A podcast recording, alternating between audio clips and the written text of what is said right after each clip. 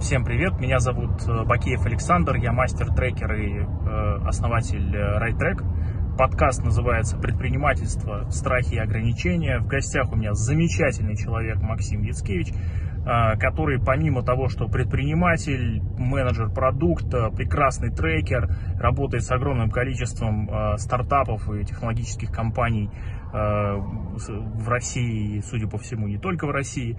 Вот.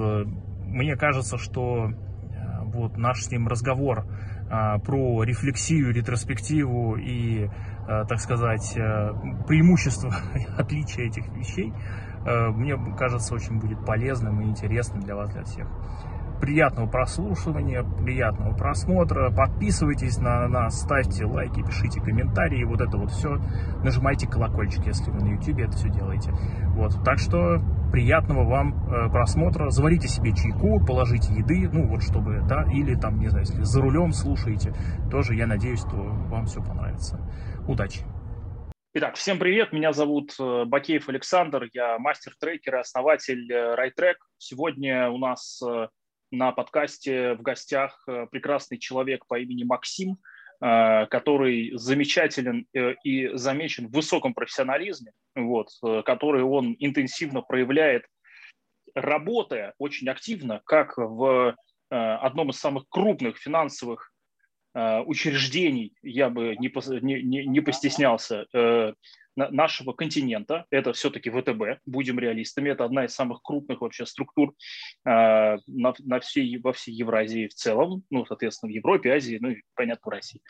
Вот, э, с одной стороны. С другой стороны, Максим занят э, очень активно работой со стартапами в Сколково и, насколько я знаю, еще в куче каких-то интересных мест, ну, например, в Сбере.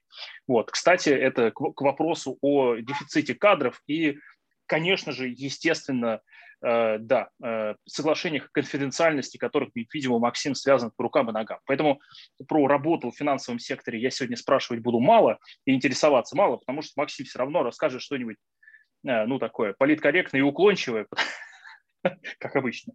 Вот. Мы будем говорить про предпринимательство, страхи и ограничения. Ну, в целом, да, про что наш э, подкаст э, и про что наша запись сегодня. Максим, тебе слово. Первый вопрос, я прям уверяю тебя, это прям очень будет хороший вопрос, если ты его озвучишь. Это то, о чем мы с тобой говорили прямо перед стартом. Да, Саша, привет. Очень приятно быть у тебя на подкасте. Прямой трансляции аж даже. Поэтому э, я очень много э, и часто слушал твой подкаст. Вот, очень интересные личности, которых ты собираешь вокруг себя, да, и с которыми имеешь э, опыт пообщаться и пораспрашивать, поутягивать всякие различные интересные вещи. Вот, собственно, у меня вопрос, э, чем я тебя заинтересовал? Ну, я начал с вот этого представления тебя, да, как человека, который э, как сказать, который много где э, успел поработать руками. А, вот, соответственно, я четко понимаю, что такое количество активностей требует э, дисциплины, а, сто процентов, требует умений э, там, восстанавливаться, требует умений реально живого опыта, что называется, профессионального, естественно, очевидно. Вот. И э, отражает э, такой объем продуктивной занятости, да, отражает э, что называется, большой объем интересных, нетривиальных, возможно, да, личных качеств. Самое главное, яркого опыта, которые привели к тому, что эти личные качества теперь можно так искусно демонстрировать. Вот, поэтому я подумал, что, черт возьми, то там наверняка э, как бы 400 миллионов тонн э, совершенных ошибок и, самое главное, 100 э, миллионов тонн сделанных оттуда вывода, да, ну, то есть руда в большом объеме переработана, и она получается во что-то переработано продуктивное, созидательное, да. Соответственно, такое количество крупных корпораций одновременно ошибаются редко. Вот. Ну, особенно в людях. Поэтому я подумал, что, э, конечно же, э, эти вещи интересны, э, ну, по крайней мере, мне, а уж насколько они будут интересны и полезны нашим зрителям и слушателям, ну, это уже, так сказать, дело за ними. Вот. На всякий случай, естественно, напомню, раз уж зашла речь про слушателей и зрителей, что нужно сделать несколько вещей. Это написать в комментарии, у вас есть вопросы к Максиму, напишите их. Мы на эти вопросы обязательно будем отвечать э, письменно, естественно, ну, где вы их зададите. Вот. Э, и если у вас есть э, возможность совершить усилие и подписаться на нас там, где вы нас смотрите или слушаете, делайте это тоже. Подписка – это всегда м, замечательно.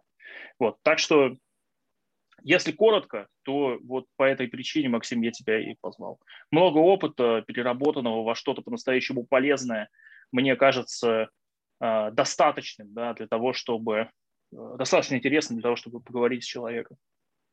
Ну, наверное, кстати, ты сейчас, когда перечислял все эти активности, я когда слушаю их со стороны, да, вот про то, чем я занимаюсь, я сам иногда, честно говоря, охреневаю, как я все это умудряюсь успевать. И, ну, ответ довольно-таки простой, никак. Я не успеваю, я не успеваю все. Но мне, блин, черт возьми, безумно интересно. А, я пытаюсь это дело все как-то скомпоновать, и банальное любопытство и какая-то, скажем так, филантропичность во мне прям бушует, и мне хочется быть везде и сразу. Э, мой, наверное, технический опыт и опыт автоматизатора помогает мне как-то это дело все дисциплинировать, э, по цепочкам выстраивать, планировать. Планировать я вообще обожаю. У меня четыре инструмента планирования, то есть это не какой-то один.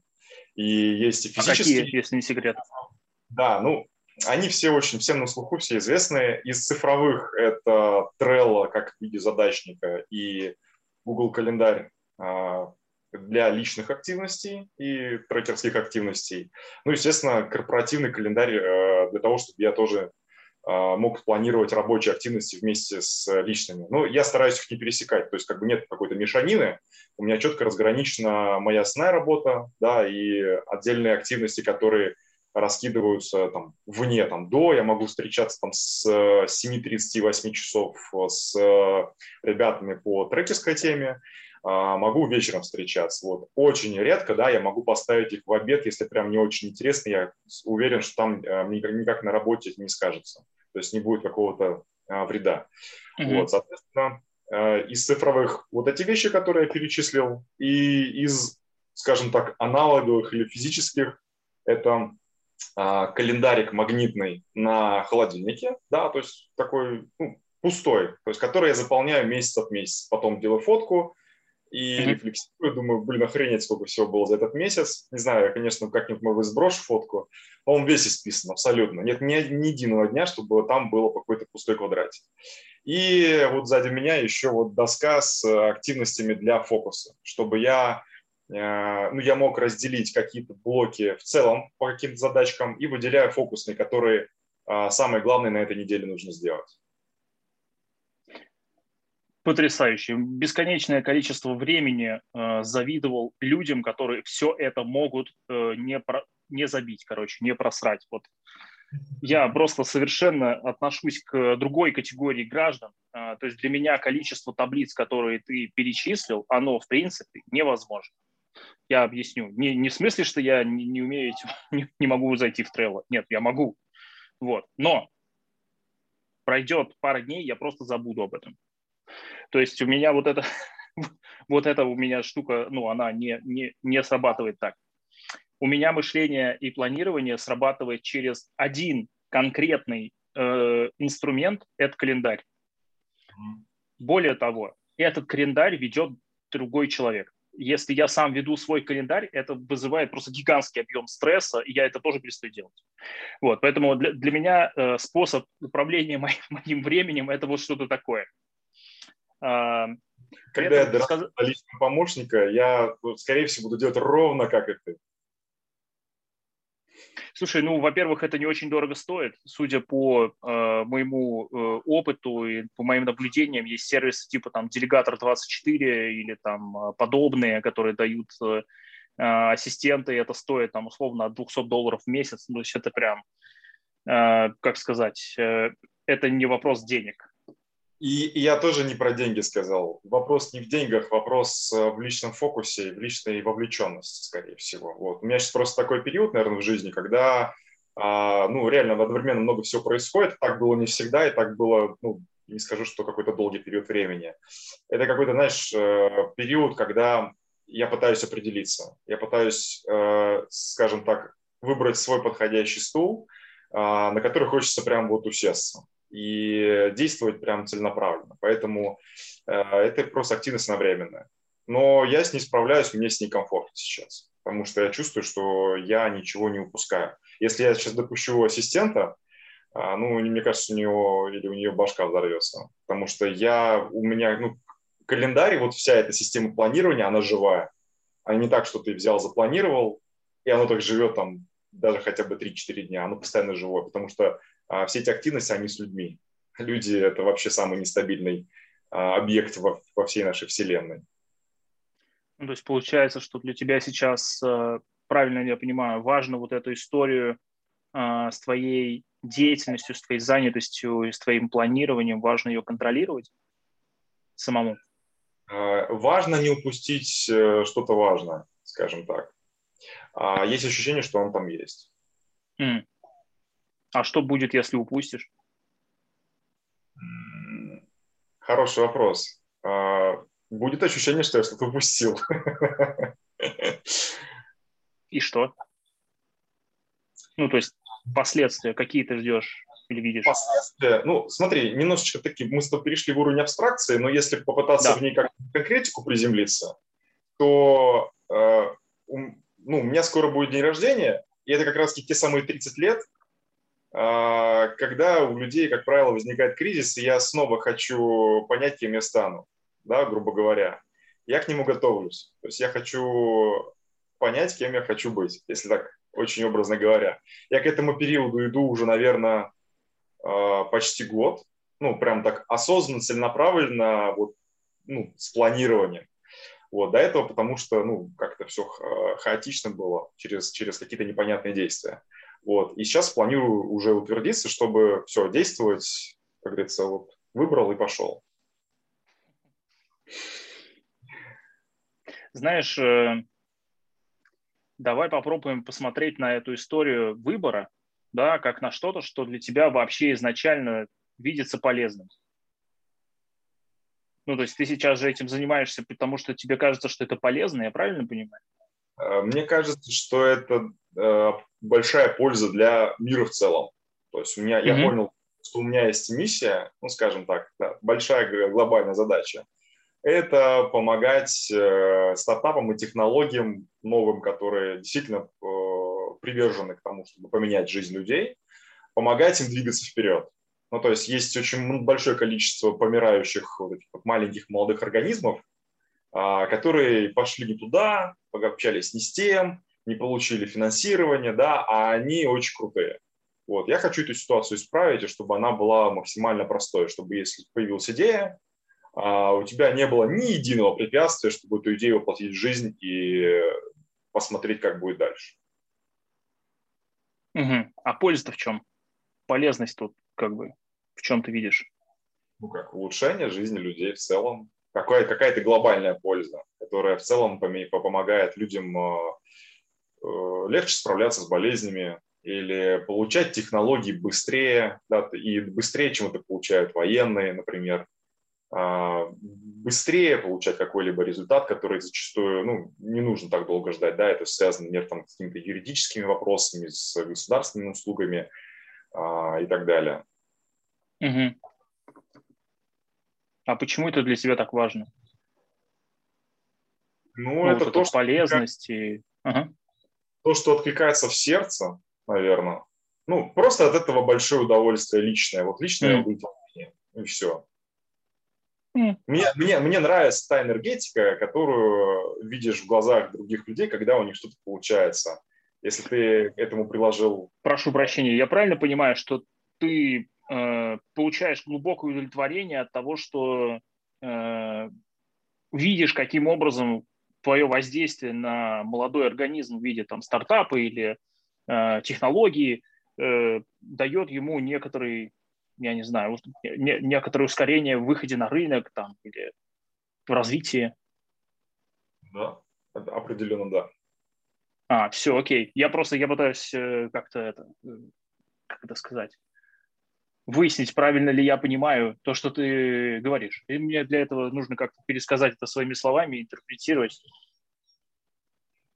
Вот. Ты все правильно сказал. А, я ровно, собственно, по этой же причине люблю и рассказывать что-нибудь со сцены, быть спикером. Угу. А расскажи подробнее про вот, этот, э, вот это ощущение удовлетворения, которое ты получаешь. Ну, то есть вот на, на что оно похоже, как это у тебя работает. А, ты, скорее всего, хоть раз в жизни делал подарки. Ты как выбираешь подарки? Хм.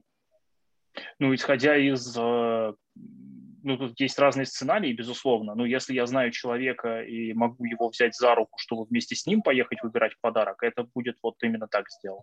Я стараюсь выбрать подарок таким образом, чтобы э, им пользовались дальше, и это приносило много-много кайфа и всякого такого. Ну, э, ради чего ты делаешь подарок, если чуть-чуть развернуть? ради своего удовольствия во многом. Мне приятно, что вот я подарил такие эмоции, и вот мне, мне тоже частичка передается какая-то. Ну, то есть тебе даже, э, по сути, по сути, ты делаешь определенную инвестицию в эмоцию того человека. Ну, есть какое-то событие этому приуроченное. Ну, типа того, да. Вот. И ты правильно подметил то, что ты это делаешь ради э, своего удовольствия, но оно достигается Э, путем получения удовольствия тем человеком за счет твоего подарка. Угу. Вот ровно абсолютно то же самое, только вот со стартапами, грубо говоря. Угу. Окей. Ну, то есть это ну, очень понятно, да. То есть это нормальная дофаминовая или какая-то там наркомания. Да, все верно. А, окей, хорошо, разобрались. Я просто думал, где, где тут зависимость, э, где тут связь, в смысле, одного с другим. Круто, круто. Слушай, а как ты, как ты нашел вот это, то, что тебя по-настоящему удовлетворяет? Как вот этот поиск происходил у тебя? Как, как ты это нашел? Ну, это очень хороший вопрос задаешь. А, Спасибо, я много лет тренировался. Это, это, это видно. А, у меня этот вопрос возник год назад, когда случилась такая грустная история, когда я покинул свой любимый стартап. А, я занимался разработкой, скажем так, цифровых сотрудников, да, то есть такой малой автоматизацией занимался, ну и продавал эти э, копии программных продуктов, которые, собственно, делала моя команда разработки. Э, я этот продукт придумал самостоятельно, ну, вместе с, с моим генеральным директором. Вот, и мы эту историю вместе с архитектором э, развили, и, э, воплотили в жизнь и стали топ-3 вообще продуктами на российском рынке. Вот. Это прям вот в сердечке, это любимое и так далее. Но, в общем, как говорится, shit happens, и я покидаю стартап. Вот. В итоге мне, ну, я перехожу в ВТБ, и у меня все равно возникает какой-то вопрос. Блин, а чего я хочу на самом деле? А чего у меня будет глаза гореть? И ровно тогда я увидел, как мой приятель, хороший мой знакомый, которому я доверяю, а, закончил э, курс э, коучинг, Э, и начал практиковаться. Я к нему записался, мы договорились на сессию, и, собственно, вот такой вопрос я ему задал. Говорю, я хочу понять, от чего у меня горят глаза.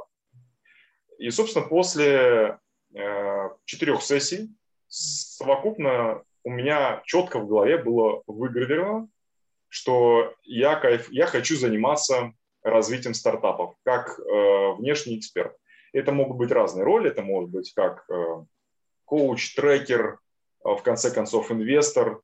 А, и все это мне очень понравилось. То есть я прям понял, что от этого я получаю ну, самое настоящее удовольствие. Вот, потому что есть э, связки с уже тогда начавшимся акселератором, э, где меня в Сколку пригласили побыть в качестве ментора. И я попробовал, мне очень понравилось. Я видел вот эти вот счастливые лица, когда я им, казалось бы, объяснял простые вещи про тестирование гипотез, хотя я тогда, ну, я это использовал по наитию и истории, связанные с гросс-хакингом. Вот. Я понял, как будто бы я людям открываю реально глаза, на, глаза на Америку, вот. а это, казалось бы, для меня ну, банальные вещи. Я понял, что я хочу этим делиться, и мне это доставляет удовольствие. Вот. И после этого я понял, я узнал, что э, есть профессия трекер, э, и я после этого решил найти ментора в этой области, э, и после этого решил пойти в сторону обучения этой профессии. Вот, потому что она mm-hmm. с этим связана. Окей. Uh, смотри, тогда, ну, то есть я правильно понимаю, я опять буду подытоживать uh, как-то. То есть получается, что у тебя было такое uh, поисковое поведение, когда ты искал конкретные ответы на свои вопросы и при этом опирался на то, находя очередной ответ, опирался на свои ощущения относительно, так сказать, этого ответа. Да, то есть, условно, ты одновременно, с одной стороны, имел внешний локус контроля, что называется, внешний э, фокус внимания. Ты пробовал новые виды деятельности, куда-то шел, что-то делал, что-то пробовал, ходил к коучу и так далее. Э, и, и пытался деятельно попробовать новую деятельность. Вот, это то, что я понял. И при этом параллельно с этим ты ходил к коучу для того, чтобы заглядывать внутрь себя и распаковывать те ощущения, которые у тебя э, ну, происходили. Ну, параллельно, видимо, с этой самой деятельностью. И со временем постепенно э, как-то стабилизировалось, э, э, с одной стороны, набор вещей, которые для тебя важны в плане твоих ощущений, да, это там удовольствие, удовлетворенность от деятельности и что-то еще в виде там, там дополнительной энергии, которая тебя драйвит. С одной стороны. А с другой стороны, в виде внешней деятельности это была уже какая-то конкретная прям механическая уже к этому моменту работа. То есть это работа со стартапами, это обучение а, новой профессии, это там публичные выступления. И вот это все вместе, оно как бы вот некую такую э, структуру организовал. Я уловил, верно? Да, все без исключения. Супер, я смотри, э, растет мастерство молодых спортсменов. можно так сказать. Эм, слушай, я когда эм, занимался поиском э, похожих вещей, которые приносят удовольствие, для меня удовлетворение, э, я э, в какой-то момент понял, что для меня этот процесс я бы не могу, я не могу сказать цикличный, но я могу сказать волнообразный. То есть у меня вот этот вот процесс поиска а, вещей, которые меня драйвят, к которому у меня проявляется любопытство и поиск вот этой новой деятельности, он ну, какой-то синусоиде или, э, да, э, происходит. И мне стало интересно у тебя спросить, собственно, а как оно у тебя происходит? То есть ты как бы нашел, получаешь удовольствие, удовлетворение и как бы прешь как паровоз, или у тебя есть какие-то там, не знаю, периоды, когда ты резко начинаешь смотреть куда-то э, в, в новые горизонты? Как у тебя это работает? Слушай, я подозреваю, что... Нет, во-первых, я согласен, что эта история цикличная, и я подозреваю, что у меня, наверное, пошел, наверное, возможно, второй осознанный цикл. А, потому что первый раз это было на последних курсах университета, где, несмотря на то, что в меня а, ввалили просто тонну информации э, Бауманка, и все присутствующие там преподаватели э, безмерно ценная информация. Я, тем не менее, не мог понять, чем я хочу заниматься. Вот. И этот цикл был, ну, тот период был довольно-таки длинный. Ну, то есть, как бы пошел в тестировщики, потом в специалисты по информационной безопасности, потом как я по, этому части, по этой части профилировался. А потом меня затянуло в Сбер, и в итоге я нашел, ну, я понял, что я хочу быть руководителем проектов айтишных. Вот. Я, я нашел, как бы говорится, мой э, э, броуновских э, хаос, он нашел э, внутренний покой. Вот. Когда mm. я, собственно, устроился в консалтинговую компанию на э, создание нового направления и управление проектом. Это было, когда мне стало 24 э, года. Класс. Мне, мне кажется, это мне, мне кажется, вот это наблюдение за тем, что относительно того, что у тебя получается уже очередной цикл вот этого вот, э, вот этого вот поиска, э, теперь можно, в общем, сравнить, чем текущий цикл отличается от предыдущего.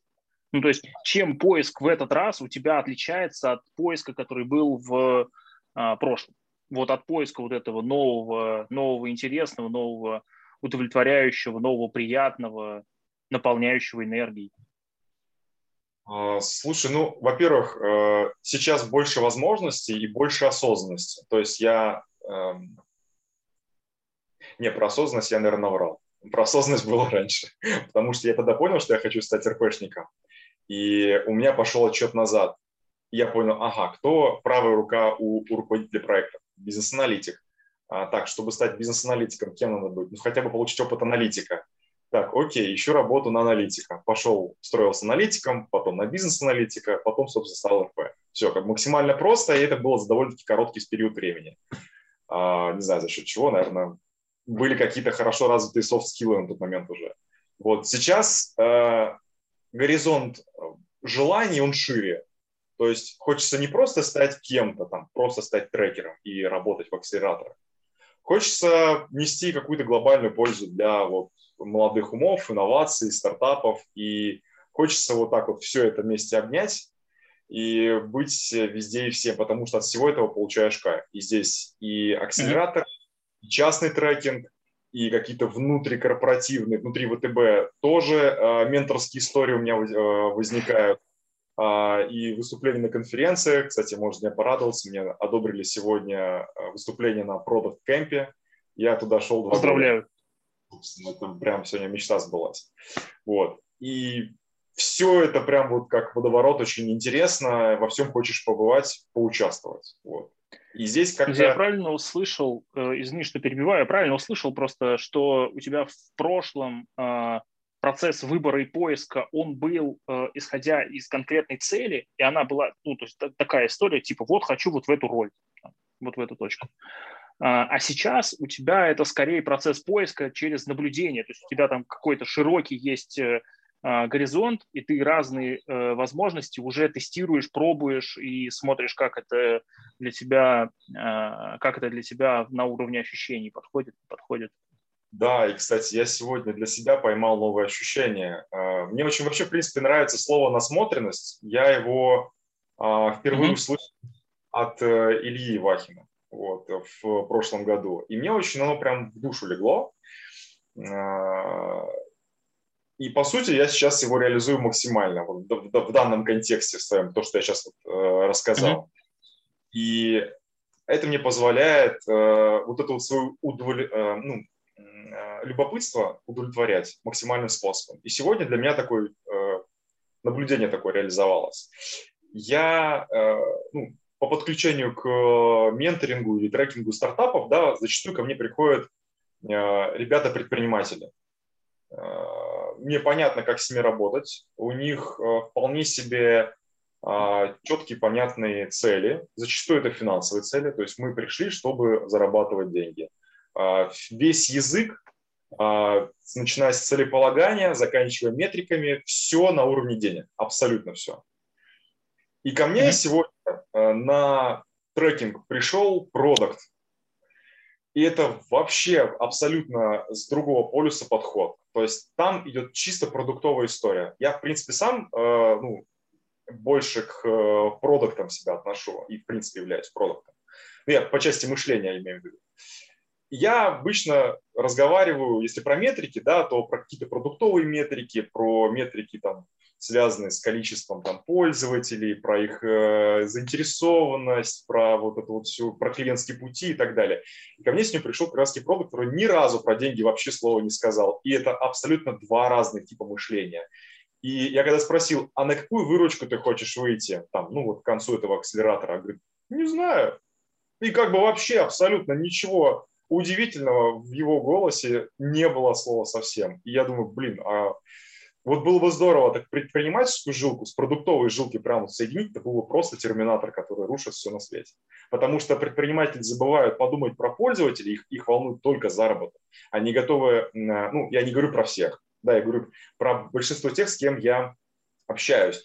Предпринимательская жилка может спуститься до такого, что, в принципе, может обманывать людей просто повсеместно, лишь бы заработать. Да, к этому есть предрасположенность. Не говорю, что так делают все, и, в принципе, это частая история. А у продукта главная цель – это э, отдать последнюю рубашку, но доставить ценность до конечного пользователя, чтобы он был просто счастлив э, и, и, и все тут. Вот. И это разные вообще абсолютно полюсы. И это очень классно это наблюдать. Mm. Это, это такая, для меня это звучит так, как будто любая крайность – это уже болезнь. А, я постарался в крайностях описать. Конечно же, они там не совсем в этих позициях, да, где-то, но до золотой середины не все доходят.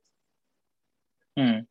Интересно. То есть получается, что для тебя вот этот вот, э, э вот это вот процесс э, поиска вот этого баланса, да, между э, ценностью для клиентов и выручкой, прибылью и всем таким, это что-то вот увлекающее тебя. Правильно ли я понял?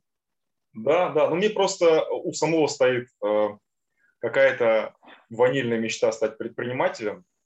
Я уже несколько раз к этому подходил, но все никак. Ну, вот в том, в том амплуа, в котором я нарисовал. У меня вопрос, а для чего? Ну вот ты станешь предпринимателем, я в этом не сомневаюсь. Дальше-то что? Ну тебе зачем? А, ну, меня всегда э, травила мне душу идея все-таки какой-то свой продукт или свой бизнес развить, который вот э, сопрягается вот с той миссией, которую я сегодня говорил про пользу. Uh-huh. Ну, uh-huh. как бы хочется э, выйти там на международный уровень, чтобы это была прям всемирно э, большая история, потому что я, наверное, сразу отвечу на этот вопрос. Мне очень, э, помимо этой энергии, да, о которой мы сегодня говорили, мне еще важно признание.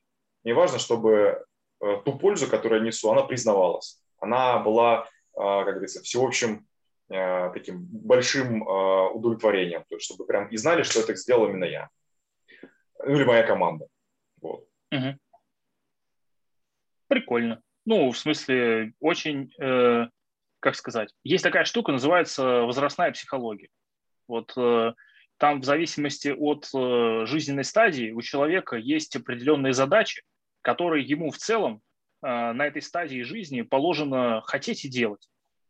Вот. И, соответственно, вот это все, что вокруг там периода там, 28-45-50 лет, это как раз стадия свершений. Ну, то есть, когда условно э, там мужчина или женщина э, хочет э, реализовать, ну, то есть обычно к этому моменту уже находит любимое занятие, там, работу и так далее, и хочет реализовать себя в разных ролях, там, социальной, деловой, там, в хобби и так далее. И вот это вот важная такая, важная потребность. Вот, соответственно, ну, поэтому то, что ты говоришь, мне кажется, вполне себе, ну, естественным, э, что лежит внутри природы вещей. Вот. Поэтому я как бы так реагирую.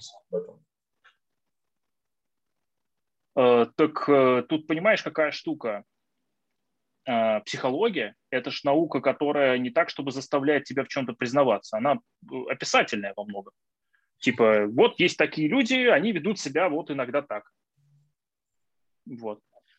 Э, поэтому тут как бы ты можешь это признавать, ты можешь этого не признавать, от этого жизненная стадия не поменяется. Интересны те люди, которые, собственно, дают эти описания. А эти люди вообще как? Как их можно описать, которые дают описание? Которые создают такие описания? Да-да. Ну, это ученые, психологи. Вот прям у нас в МГУ и в куче других чудесных мест э, готовят специально в МГПУ, в МИПе, в Шанинке, в куче других замечательных мест э, готовят э, в том числе ученых-психологов, которые исследуют какой-то вопрос, а потом э, пишут по нему эти самые научные работы. И так появляются разные эти самые фундаментальные открытия, которые потом программисты кривыми руками пытаются превратить в технологии. Вот, ровно точно так же происходит все в условно как гуманитарных, так и точных науках все вот прям очень похожим образом движется. Как ты сейчас ловко разделил э, профессуру с кривыми руками. Прям вообще супер получилось. Ну, смотри, вот есть у тебя, как это работает в реальности? Вот есть у тебя какая-нибудь концепция, которая тебе нравится, ты ее э, исследовал долго и, например, провел э, в том числе полевые исследования, количественные, качественные, получил результат. Получил алгоритм, который, например, а, там, не знаю, тренирует предпринимательское поведение. Мне эта тема близка, я этим занимаюсь. Вот. А, я этот алгоритм приношу, вот конкретно мой опыт, я это приношу э, ребятам, которые говорят, мы, короче, вообще продукты делаем, зашибись, все, космос, летать будет секси, вообще сразу пыщ в будущее. Я говорю, так, окей, алгоритм вот такой, работать будет вот так. Они говорят, нет, я, я говорю, в смысле нет, я проверил. Вот мы делаем вот, вот набор как бы там 12, э, там, 13 стадий, включая нулевую, вот надо их пройти, И тогда у человека запускается вот это, и он дальше может там тренировать уже само по себе это предпринимательское поведение. Говорят, нет, не, так не будет работать. Я говорю, почему? Говорят, ну вот люди там хотят микролернинг, например. Я говорю, хорошо, давайте упакуем это в формат микролернинга, никакой проблемы. Другие э, программисты, значит, мне предложили э, концепцию, когда это все говорят классно, но людям это не нужно, им нужна финансовая грамотность. Я говорю, потрясающе. Вы это как поняли? Вот, в общем, э, где-то начиная с шестой команды продуктовых значит, людей, каждый из которых имеет хороший traction с продуктами, понимает в образовательных трансформационных технологиях. Вот где-то после шестой команды я перестал с ними общаться. Что Пока ты что... Предпринял? А? Что ты предпринял? Я просто делаю образовательные продукты сам я понял, что э, у меня не получится сейчас объяснить внешней команде, как сделать этот продукт, чтобы он работал. Но если я сделаю этот продукт сам, его обкатаю, а потом его начну уже э, э под разные форматы, в том числе удобные современным детям, э, как бы адаптировать, то вот это вполне себе может быть. То есть просто вот эта попытка э, нанять людей, которые за меня сделают работу по э, выстраиванию этого образовательного процесса, это, наверное, просто рановато. И это моя ошибка, наверное. Я тут э, добавлю то, что, во-первых, лично под какие-то серьезные вещи а команда собирается под себя, да, и начинается с верхов. То есть обычно берется, там, сам, сам берешь себе продукта, сам берешь, ну, я условно говоря, да, сам архитектора, ребята собирают под себя команду, да, и, собственно, они тогда, они должны разделять э, твою идею в любом случае. Вот, заказная история – это зачастую э, история, ну, такая, скажем так, не, не родная, не близкая. То есть с тобой имеют чисто меркантильные отношения, с тобой идею не разделяют. И я, честно говоря, редко слышал, чтобы кто-то пришел на заказ э, там, в студию, да, там, заказал какое-нибудь там приложение или еще что-нибудь, и это сделали класс. Ну, вот не слышал его, все, вот честно. Поверь моему опыту тоже. Ну, ты сейчас как бы свой опыт уже тоже получаешь. Я, э, как тебе сказать, имею отношение к IT много лет. Я считал, что люди, с которыми я говорю, они точно не идиоты, вот сто процентов. То есть там даже случайных граждан нет. И у них есть кейсы, в том числе сделанные на заказ продукты, которые прекрасно работают. А, вот. Но а, я не учел, что я пока не умею в аутсорсную команду отгрузить э, то, что нужно, чтобы у них получилось. То есть у меня вот этот вот, э, видимо, процесс созревания того, что можно отчуждаемого чего-то, что можно отгрузить в эту внешнюю команду, и они это тогда уже э, там как-то соберут в продукт или еще во что, у меня просто это еще не произошло, видимо. Вот, отсюда как бы и мои затыки. Вот, но, но это моя рефлексия. То есть, возможно, вполне возможно, что как бы через там пару лет э, как бы э, эти люди просто выстроятся внутри моей компании. Слушай, я думаю, это всему свое время, во-первых. Вот, это раз. Ну, во-вторых, э, нужный человек обязательно появится в ближайшее время. Ты же об этом хочешь? А чтобы это так случилось, значит, случится. Немножечко в наш эфир. Спасибо. Смотри, как ты думаешь, вот это, раз уж я завел в эту сторону про предпринимательское поведение, а, ты говорил, что хочешь э, а, вот, это, вот эту деятельность попробовать и сделать какую-то свою компанию там, глобальную и получить не только э, признание, но еще и непоправимую пользу причинить миру. Вот, это прекрасно звучит. Мне интересно, в чем для тебя будет э, разница? В плане стиля жизни или, не знаю, образа мысли, вот в чем ты видишь разницу между вот этим предпринимательским э, опытом, предпринимательским поведением и альтернативами? Ну, аль- альтернатива может быть здесь только две. Ну, как, по крайней мере, я себе так вижу, это работа в, в корпорации, а, либо это частная практика, где, собственно, такая помогающая профессия себя реализует на всю, на, на всю катушку. Вот. А, частная практика – это история хорошая, но она как бы, знаешь, сразу и везде. Хорошо, конечно, если когда есть несколько э, бизнесов, с кем ты работаешь на дистанции там, от полугода, да, и у тебя есть э, мысли в одну и ту же сторону на какой-то длинной дистанции. Это хорошо. То есть, когда ты просто везде, у тебя постоянно новые активности, это хорошо, но на коротких дистанциях. Потому что у тебя теряется фокус. Э, фокус на чем-то одном история про корпорацию и про свой бизнес, да, это фокус на длинной дистанции, на одну, скажем так, в одну зону. Ты в этой, в этой, в этом, в этой части ты сразу прокачиваешься как ты специалист, грубо говоря. Ну, то есть, как бы, когда у тебя появляется экспертиза, ты либо ты докручиваешь свою имеющуюся. Это важно для э, специалиста вообще, ну, если человек хочет развиваться в чем-то. Там, если это продуктовое управление, разработка, финансы, управление компанией, неважно. А, разница между корпорацией и своим делом э, меряется простым, простым параметром. Это уровень вовлеченности. Э, ты никогда не будешь вовлечен э, с большим энтузиазмом в чье-то чужое дело. Никогда. Даже если тебе идея очень приятна. Никогда. Поэтому я, скорее всего, ищу какое-то какое ощущение голода до своей вовлеченности, скажем так. Не знаю почему, я не могу сейчас сказать, скорее всего, возможно, не смогу тебе объяснить почему, но есть ощущение направления в ту сторону. Угу. Так а разница в чем будет? В уровне вовлеченности. То есть там я вовлечен... То есть для тебя разница между предпринимательством и непредпринимательством, да, другой деятельностью, это разница в уровне вовлечения в саму да. деятельность? Да, да. А, окей. Ну, то есть это для тебя главное. Ну, а отлично. А, в этом случае ты, наверное, я так гипотезирую, э, просто я настолько глубоко, честно говоря, в себе еще не копался. Тебе тоже спасибо за такие вопросы. Э, Делаю, что могу. В этом случае, наверное, ты получаешь больше удовольствия от того, когда твой объем сил э, в размере там больше 100%, ну, 100% будем считать за нормальную рабочую неделю, пятидневку. Больше 100% ты вкладываешь в свой продукт, и он выстреливает. И ты знаешь, это как бежать э, марафон несколько дней, где твои усилия, а, которые трансформируются в ценность, потому что это как объем вложенной ценности, они выливаются в какой-то приз, который представляется в виде денег, э, зрительских симпатий, а, отзывов и всего прочего, и признания, кстати, в том числе.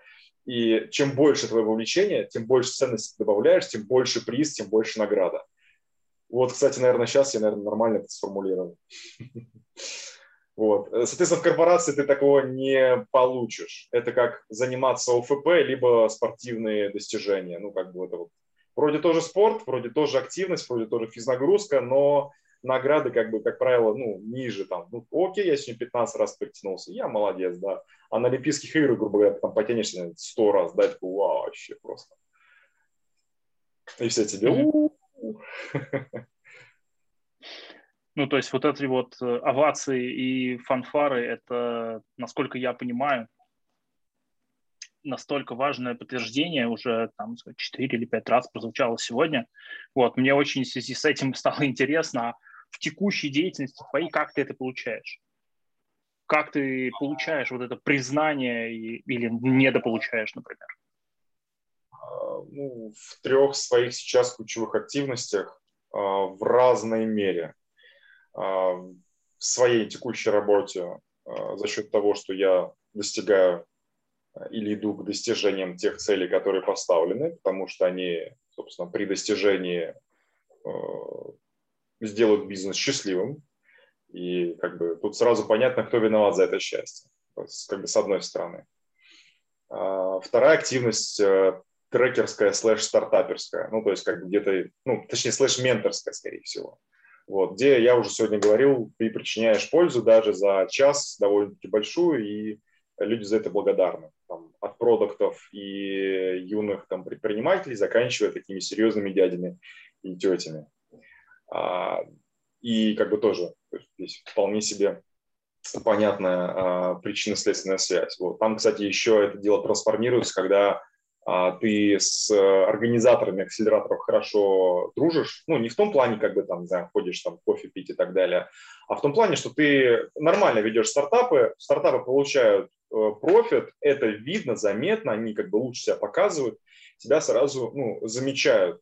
А, меня таким образом в жюри э, экспертов пригласили два раза в Сколково. Вот. Тоже, кстати, определенного уровня признания, это приятно когда за счет твоего голоса, да, там, а, а панель жюри, она небольшая, там, ну, а силы человек 5-6, а, решается судьба стартапа за его, за его главный приз. То есть ты как бы влияние оказываешь. Ты, кстати, очень много в своих работах говоришь про влияние. Вот, собственно, здесь оно, а, возможно, mm-hmm. между строк в моих словах тоже, кстати, читается. Первый раз я это явно указал.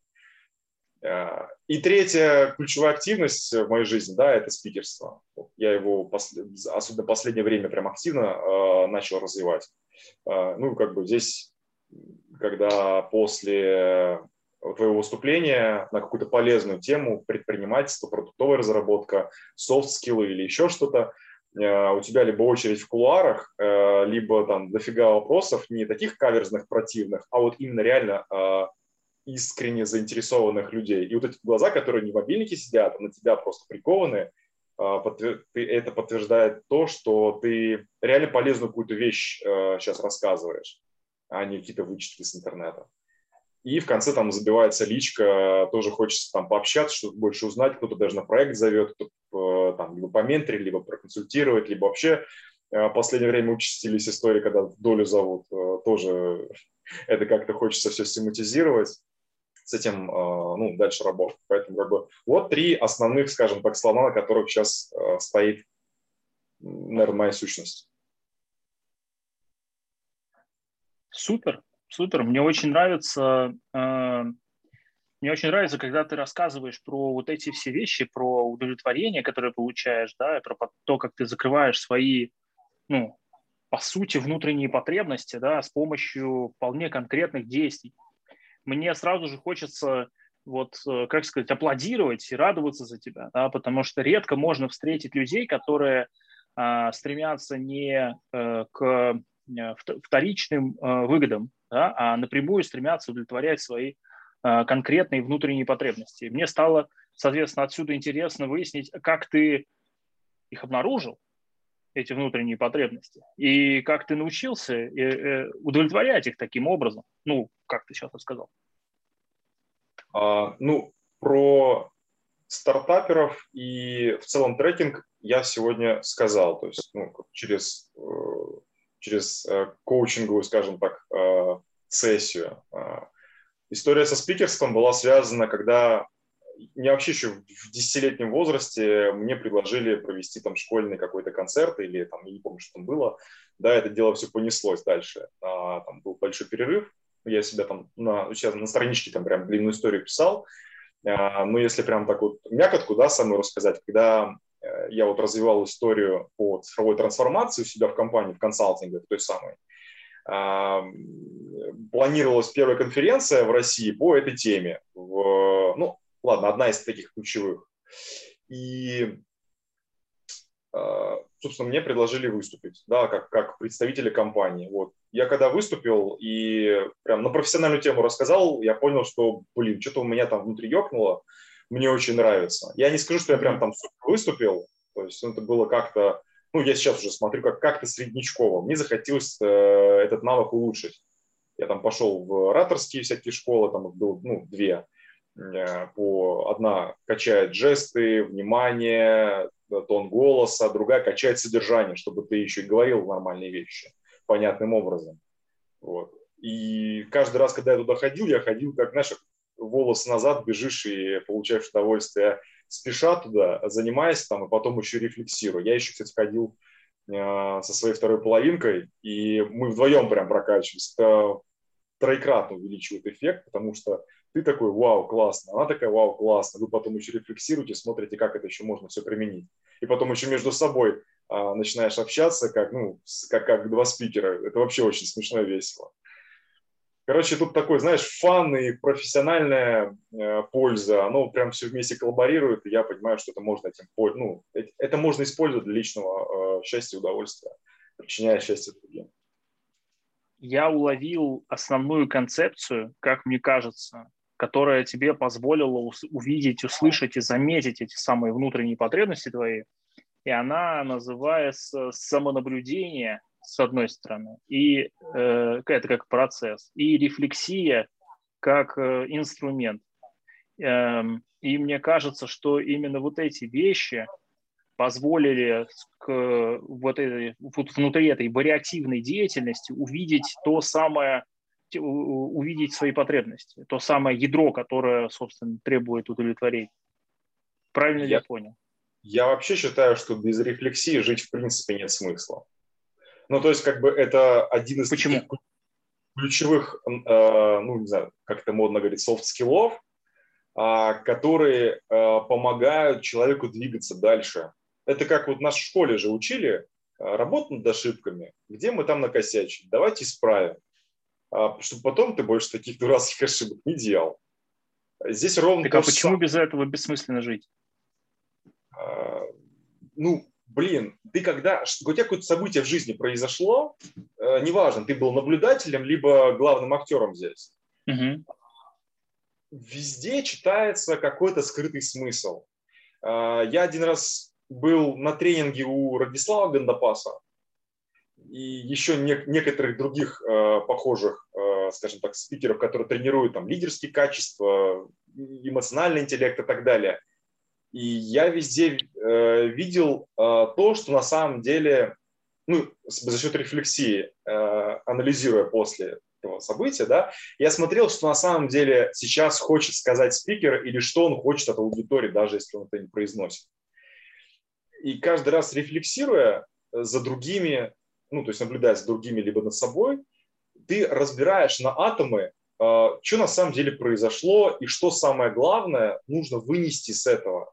Потому что если ты просто послушаешь или проведешь там э, мастер-класс, и после этого никак это не обработаешь, все через день-два это уже у тебя просто испарится из головы. Ну, как бы оперативная память, она перезапишется, э, и все. А рефлексируя, ты это закладываешь у себя прям внутрь, чуть ли не в ДНК, не в геном. Э, потому что mm-hmm. это твои личные выводы. Вот и ровно коучи также и работают они заставляют тебя говорить, а не тебе советуют, что говорить, э, ну, какую-то как, жизненную суть. Когда ты проговариваешь это, ты как будто сам докладываешь эти кирпичики, становишься тем, кем ты стал. Э, и рефлексия тебя как бы вот это вот, э, ну, провоцирует тебя на такие действия, такие созидательные инструменты внутри себя. Ну, то есть получается, исходя из твоих слов, что рефлексия – это такая штука, которая а, позволяет зайти на такой смысловой уровень той реальности, которая была прожита, того опыта, который был прожит. Да, то есть в чем был смысл mm. вот прошедшего периода? Что на самом-то деле было самое важное, самое ценное? Что ты выносишь с собой? Теперь понятно, почему без рефлексии жизнь не имеет смысла. Потому что на этот смысловой уровень без рефлексии нельзя попасть. А, ну, понятно, что без рефлексии не попасть, но я, я уверен, что есть другие варианты, да, но без э, рефлексии помогает на него попасть однозначно. Ну, ты просто mm-hmm. иначе, у тебя жизнь не по графику, как бы вот э, восходящему, да, это просто линия. Ты как бы, mm-hmm. когда э, там, в тебя вкладывали знания, когда у тебя еще мозг э, был состоянии впитывать, да, ты как губка был, а потом ты губка-то затвердевела, и как бы все, ты уже не впитываешь э, то, что тебе говорят, ты уже ёпта, ты уже знаешь, у тебя уже свое мнение появилось, здрасте, личность родилась, э, и теперь тебе нужно самостоятельно себе давать знания. А как ты их почерпнешь? Почерпнешь, точнее. Э, ну, что-то прочитав, либо порефлексировав. Как бы иначе никак. Ну, знаешь, здесь есть в этом смысле большое количество самых разных подходов к этому, к вопросу про то, как извлекать опыт из окружающей действительности. Вот. Ну, есть люди, которые не умеют читать, но извлекают опыт. Есть люди, которые ничего не написали, но про них неплохо помнят все остальные. Да? Ну, то есть Сократ, например, э, не особо писал. Э, я бы даже сказал, особо вообще не писал. У нас нет письменных этих самых. Зато вот э, Ксенофонт и Платон – прекрасно описали э, свой опыт взаимодействия с этим чудесным гражданином. Э, и это, кстати, важно, потому что да, Сократ был реально гражданином. Э, тогда, чтобы стать гражданином, надо было э, как бы постараться. Так. Ну, так без рефлексии, я уверен, никак. Э, в том числе, в том числе там было много про самонаблюдение и э, про размышления над вещами, которые, например, там, да, что, что такое э, что, что такое деятельность в целом, что, что, что такое благодетельный человек, почему он такой, да, там, зачем он такой, ну, ну в общем. Э, мне стало а интересно, ты... конечно же. А? Да, я хотел тебе тоже вопрос задать. А какие э, ты выделяешь основные инструменты для э, погружения в смысловой уровень? Ну, смотри, какая штука. Во-первых, смысловой уровень у э, происходящих событий вообще в целом вокруг. Вот это уровень э, на самом деле иллюзий, глупости и интерпретации.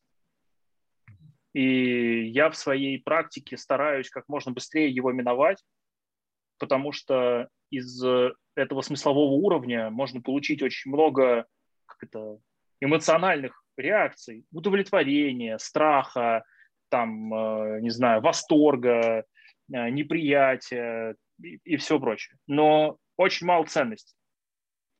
А, потому что смысл – это наше суждение о том наблюдении, которое мы сделали относительно конкретного факта.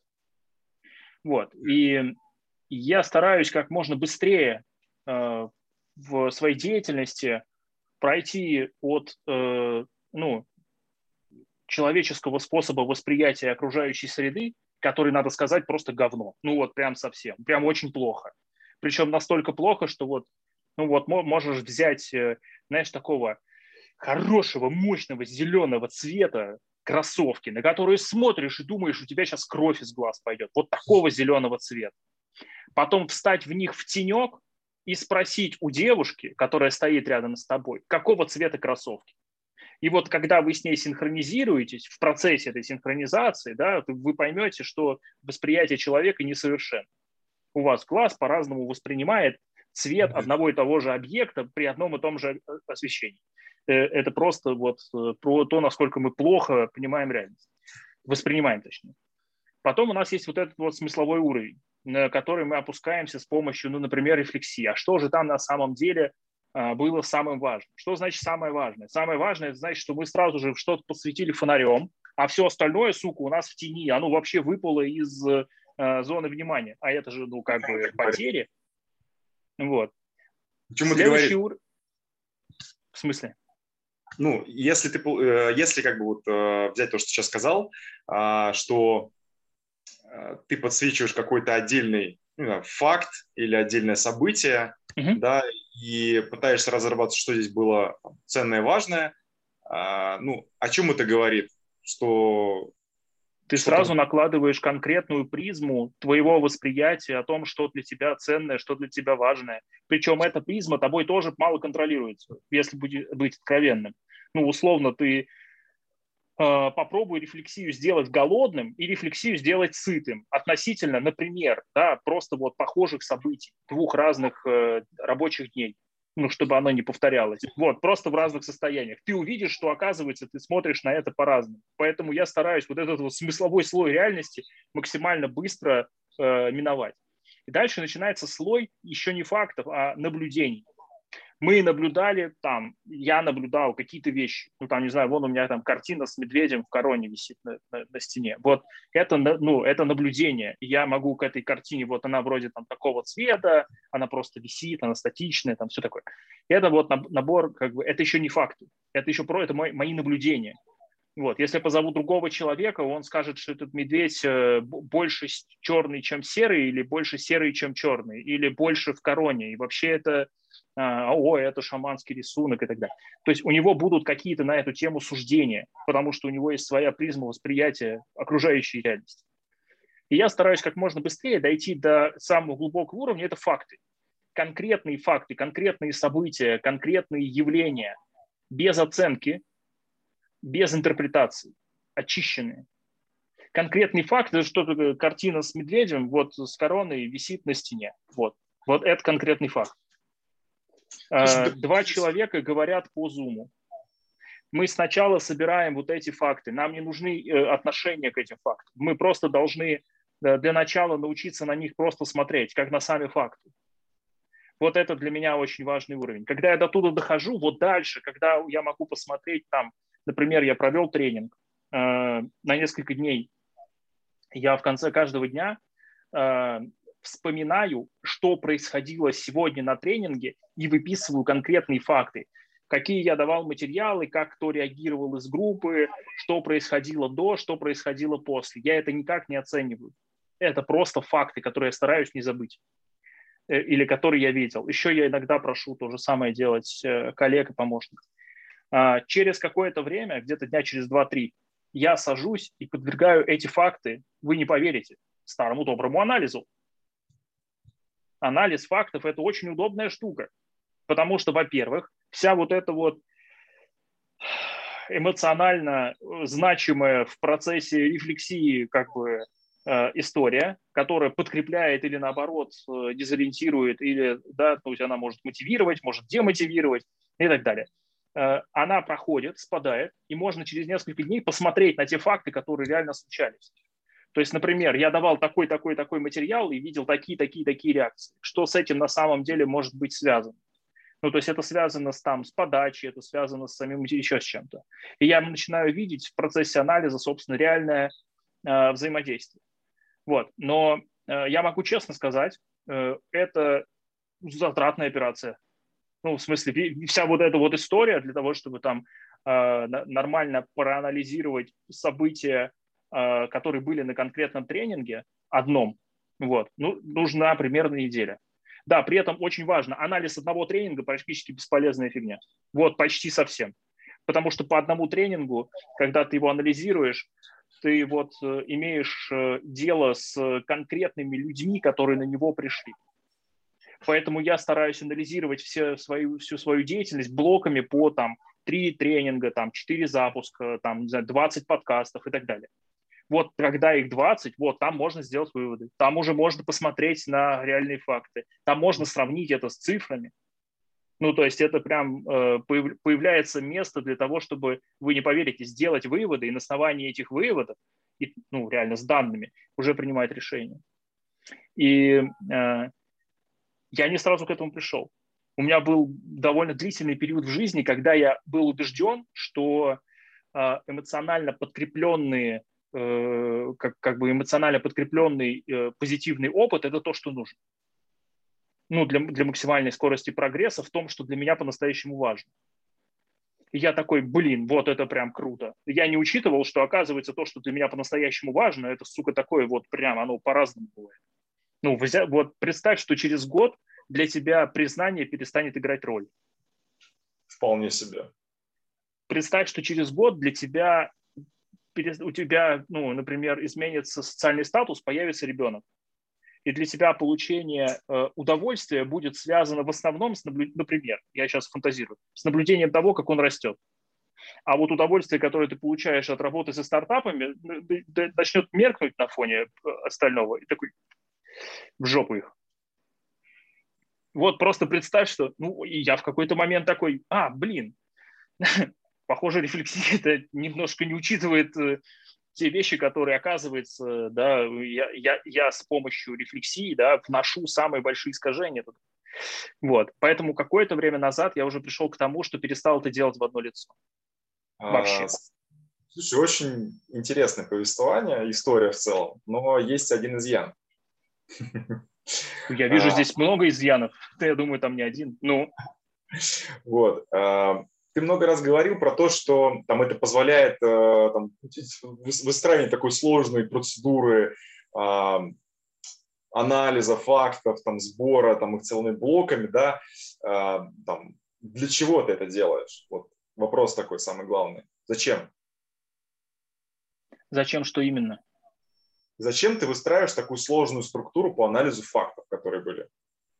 А, понимаешь, какая штука? Мне очень хочется э, вырастить несколько поколений э, настоящей элиты. И ну, инструменты, которыми я для этого пользуюсь, вот, они, в общем, для этого вполне пригодны. Но дело в том, что эти инструменты требуют адаптации под, под наши настоящие, под сегодняшний день. Я вот этим занимаюсь. Просто адаптация – это тоже процесс.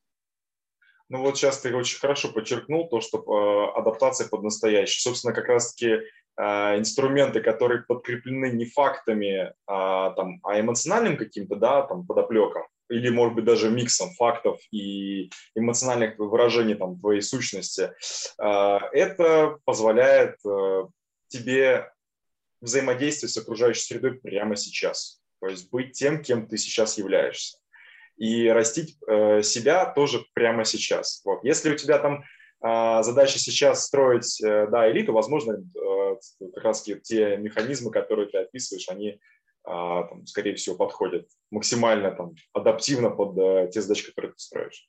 Вот. Э, смотри, какая штука. Я же не... Э... Смотри, какая история. Для меня рефлексия это просто слабоватый инструмент для решения задач той сложности, которая у меня сейчас есть а, и в моей да. жизни. И... Очень э, замечание то, что ты сейчас сказал, да. Вот и все. То есть, э, если бы у меня были задачи, и у меня не были, там, 10 лет назад я использовал рефлексию, и мне очень нравилось. Э, я использовал для этого бумагу, я использовал для этого других людей, я использовал для этого методы с этими склеивающимися стикерами и вот это все. Потрясающе, отлично работало. Но когда у меня задачи усложнились, и усложнилось, э, качественно усложнились э, задачи у, в том числе там, ну, в рамках моей работы с моими клиентами, мне просто стало этого недостаточно. Вот и все. То есть я увидел ограничения, увидел искажения, которые просто мешали и пошел, ну, пошел на несколько уровней глубже. Вот это, это не э, про то, что там этот инструмент хороший или плохой. Просто мне его недостаточно. Если бы у меня были другие задачи, я бы использовал другие инструменты. Я, более того, я знаю людей, которые не рефлексируют, им просто это не подходит. Ну, а, то есть они, э, у них процессное мышление в целом, э, и они живут ощущениями в моменте. Им вот эти вот вещи про там рефлексию, все, им просто это не, не нужно.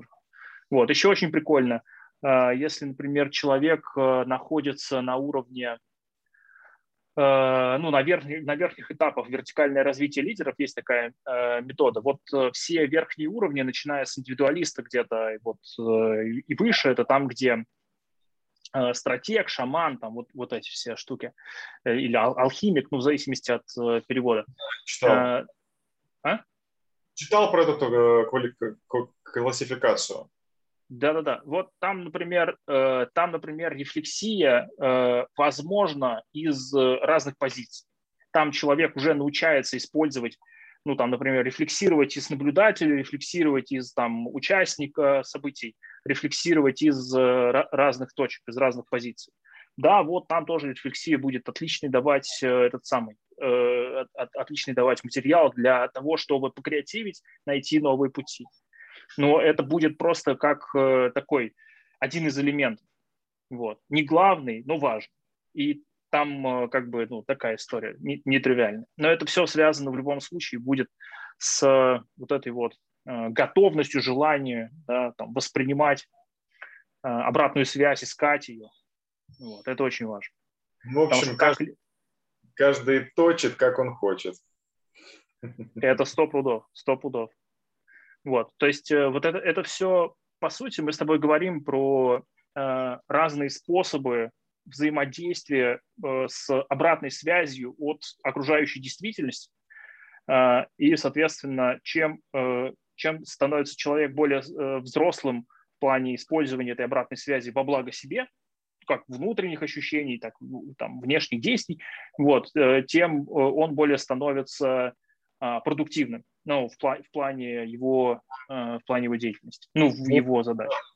Смотри, Саш, здесь получается как раз-таки можно эту тему подытожить, да, вот э, той мысли, которую я там сказал и которую ты в итоге развил, да, то есть э, неважно, как э, происходит работа там с обратной, ну, вообще, в принципе, с реакцией окружающего мира, да, с, э, на тебя и твоего на, на окружающий мир, важно как бы эту обратную связь обрабатывать, э, неважно, это будет как-то рефлексия, либо работа с фактами, либо еще... Сто процентов Вот. Я скорее, наверное, больше э, вот, вот с глобальным соглашусь э, и прям поддерживаю всеми руками, то, что э, главное это как-то как это обрабатывать обязательно, иначе вот как раз иначе смысла нет.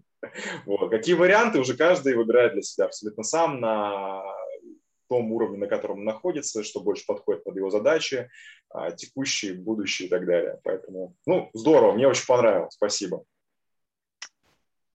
По поводу смысла, есть на эту тему разные взгляды. А, поскольку мы Сократа сегодня уже упоминали, вот э, во многом смысл человека, который родился, единственный как бы вариант конца его существования – это смерть. И вот, и, и вот э, как бы все остальное, что лежит в промежутке между рождением и смертью, это, собственно, как бы никого, кроме, по большому счету, этого конкретного человека, вообще не волнует. Абсолютно. И никакого заранее предопределенного сценария, там, предназначения или еще чего-то вообще нет.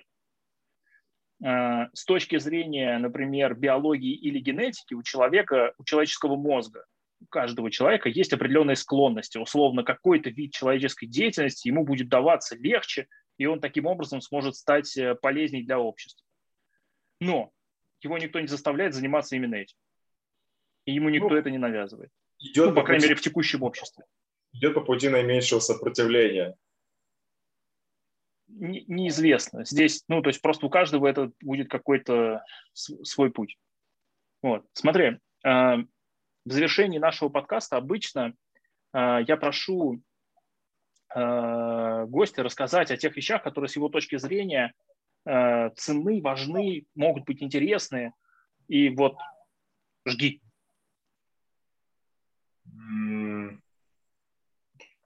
Я, наверное, так скажу. Ну, мне очень нравится приводить э, такую простую, но очень э, емкую цитату э, Эриха фон Денекена.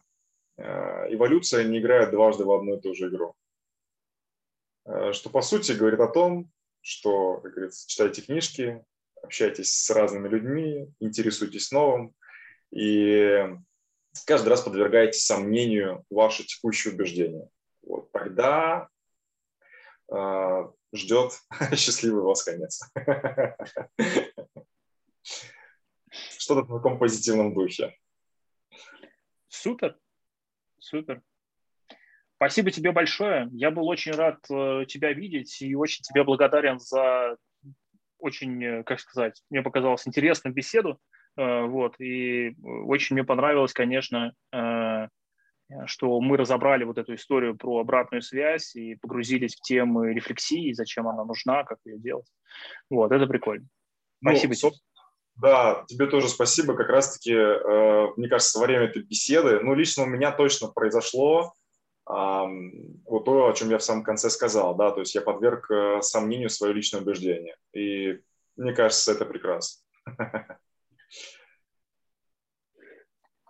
Для меня это довольно привычное дело, я делаю это постоянно, и во многом э, мой психолог говорит, что это э, разрушает мою самооценку. Я говорю, вы знаете, я так часто ее пересобираю. Приходите, говорю, на прием ко мне, вас тоже научу. Вот, э, очень забавно. Ладно, спасибо тебе большое. Э, приходи еще, буду рад тебя снова видеть. Э, у нас есть рубрика «Спроси Бакеева», где можно приходить и задавать приличные и неприличные вопросы, я буду стараться изо всех сил на них ответить. Вот, так что буду рад тебя видеть э, снова там э, на наших подкастах. До встречи. Да, спасибо, Саша, тебе тоже э, очень приятно было с тобой побеседовать, поболтать, покатать различные мысли и немножечко в моменте порефлексировать. Поэтому буду рад посетить твои мероприятия. Супер, до встречи. Пока. Счастливо.